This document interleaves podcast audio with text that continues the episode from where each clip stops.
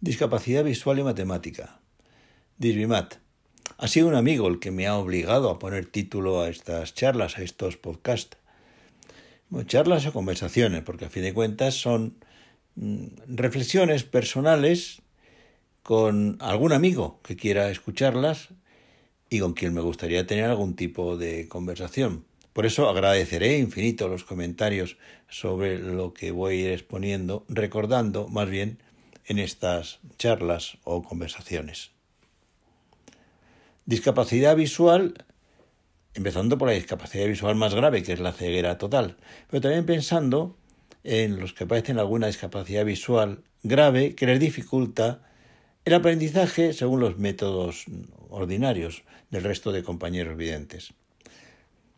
Pienso sobre todo en los niños, adolescentes y jóvenes, en sus familias y en los profesores que tienen la responsabilidad de acompañarles en todo el proceso de enseñanza-aprendizaje.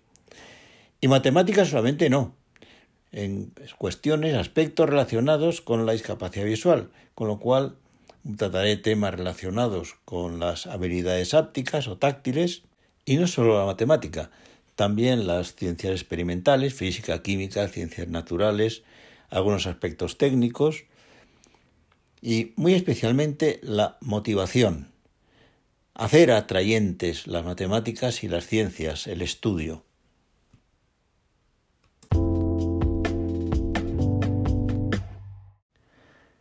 El mismo amigo me dijo que en este podcast de presentación debiera hacer referencia a las motivaciones que me han llevado a estas charlas, a grabar estas charlas y hacerlas públicas, algo sobre quién era y algo también sobre mi experiencia o autoridad para hablar de estos temas.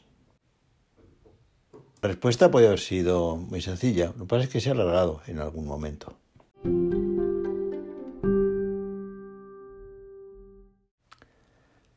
Las motivaciones son bien simples. Poner a disposición de quien quiera escucharlo mi experiencia y mis conocimientos acerca de las limitaciones y posibilidades de las personas con discapacidad visual grave o ceguera en tantos aspectos relacionados con el aprendizaje y la enseñanza de las matemáticas en materias próximas, ciencias, tecnología, ingeniería, matemáticas, STEM.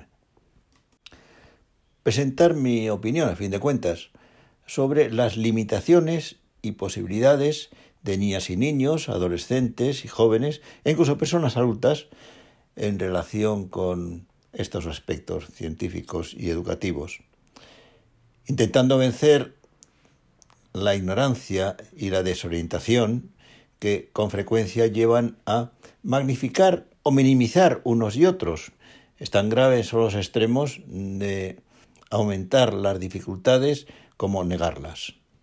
Lo importante, entiendo, es buscar y difundir soluciones y animar a otros a encontrar soluciones nuevas, más factibles, más atrayentes.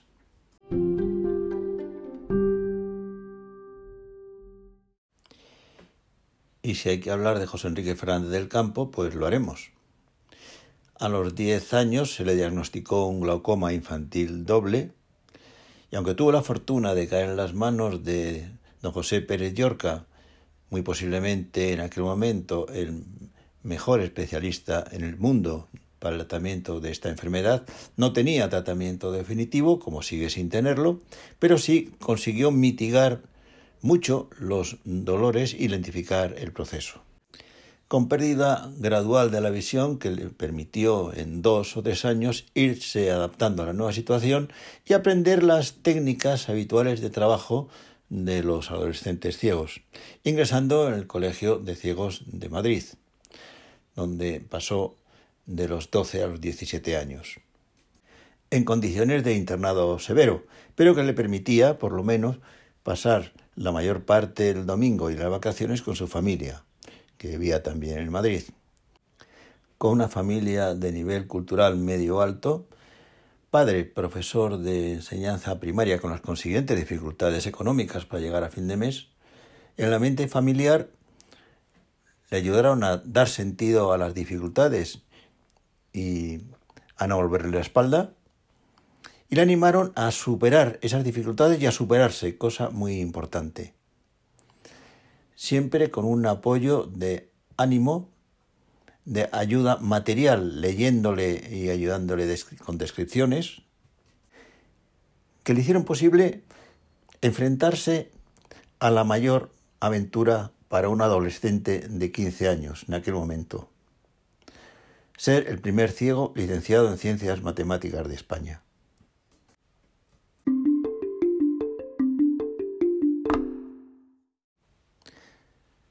Era opinión general en el ambiente que se desenvolvía aquel muchacho de los años 1960 de que era imposible para un ciego estudiar en una facultad de ciencias, ya fueran matemáticas, física o cualquier otra. Que si las prácticas de laboratorio, que si los dibujos, que si el tablero, que la falta de libros, etc. Pero igual que los trabajos se tornan amables para quien está enamorado, para quien tiene ilusión no hay dificultades insuperables. Por lo menos se puede intentar.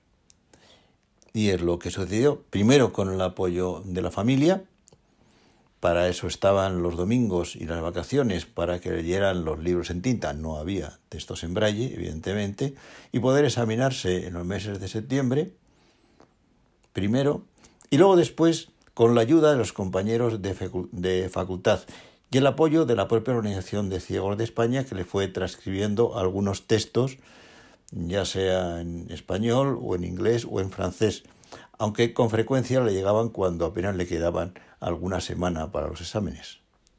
La mayoría eran grabaciones familiares en cinta magnetofónica, en cinta abierta, no habían nacido todavía los casetes. Y por herramientas de escritura para las matemáticas, la pauta y el punzón. La máquina Perkins llegaría ya en el último curso de carrera. Y lo que nunca faltó, además del apoyo de familia, compañeros y amigos, fue el aliento de los profesores. Porque ellos sí habían conocido o conocían ciegos que en Francia y en Rusia eran profesores de universidad, incluso alguno de ellos académico. También conocía históricamente la situación de Hamilton, Euler y algún que otro ciego con renombre. Y mientras tanto ha habido naciendo la vocación docente.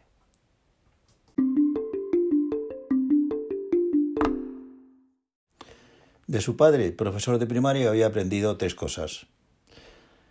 La primera, que dedicándose a la enseñanza no llegaría a rico, había que conformarse con cubrir las necesidades básicas. En segundo lugar, que la enseñanza era una profesión apasionante. Y la tercera, que la enseñanza era una profesión fatigante. Lo conocía como llegaba al final de la tarde, pues muchos días tras terminar las clases visitaba a algún alumno que había faltado sospechando que estaba enfermo. En aquellos tiempos podía ser sarampión, tosferina, o alguna semejante a los ocho o nueve años que fueron sus alumnos de toda la vida.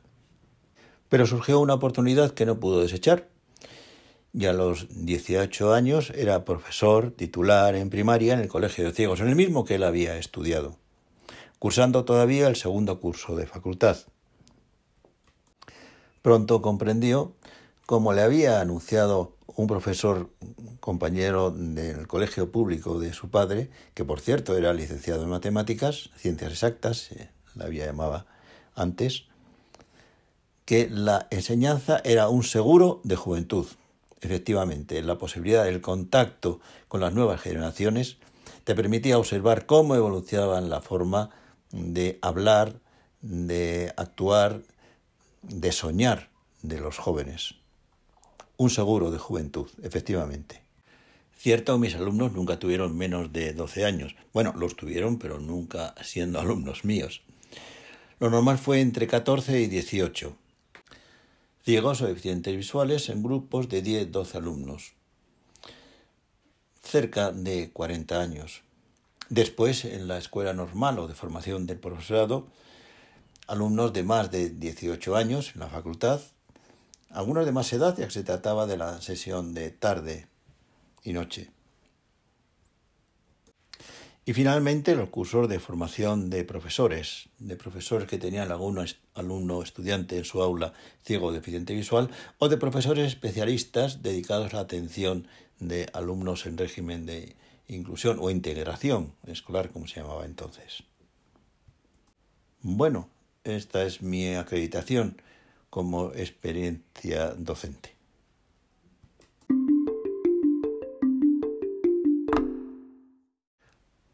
Va, de otros aspectos del currículum y de publicaciones, tiene el oyente mi sitio web, disbimat.net, que precisamente con el mismo nombre que esta colección de charlas. Allí puede verlas y si quiere descargárselas libremente. Y desde que en 2015 dejé mi vida laboral retribuida, dedico mi tiempo y mis esfuerzos a seguir buscando soluciones a las dificultades a las que me he referido varias veces. Y si bien sigo escribiendo algo que me gusta, no publico que es algo muy laborioso y costoso. Sigo hablando, algo que siempre me gustó, demasiado en ocasiones.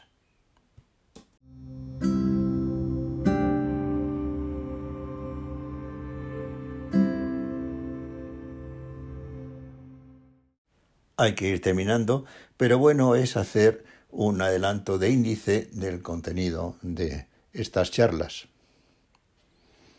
un grupo relativo a la accesibilidad de distintas áreas científicas del grupo STEM fundamentalmente, pero también de otras, en sus tres vertientes de lo que supone una atención especial, especializada del profesor de aula, la actuación del propio alumno y el apoyo de la familia. Dos grupos, mis favoritos, en dos de las pasiones de la enseñanza, en las matemáticas, el cálculo mental y el dibujo. El dibujo ya se trataron en, en los vídeos de YouTube, sin embargo, se quedaron cortos. Me dedicaré sobre todo a los aspectos relacionados con las gráficas cartesianas y las transformaciones en la geometría euclidia. Un grupo no pequeño de actividades manipulativas inclusivas sobre temas o aspectos espinosos a presentar y tratar con alumnos ciegos, sobre todo, en el régimen de inclusión del término de inclusivas. Y otro grupo bastante más amplio relacionado con aspectos lúdicos, ya sean matemáticos, científicos o manipulativos, que hagan más atrayente y amena las actividades eh, educativas escolares. Por supuesto, inclusivas, es decir, que puedan ser desarrolladas en igualdad de condiciones por niñas, niños, adolescentes o jóvenes ciegos o deficientes visuales y videntes en igualdad de condiciones. No seguiré un orden estricto, sino que se irán entrecruzando subgrupos de distintos temas para hacer más llevaderos aquellos que tienen mayor contenido eh, científico, matemático o didáctico.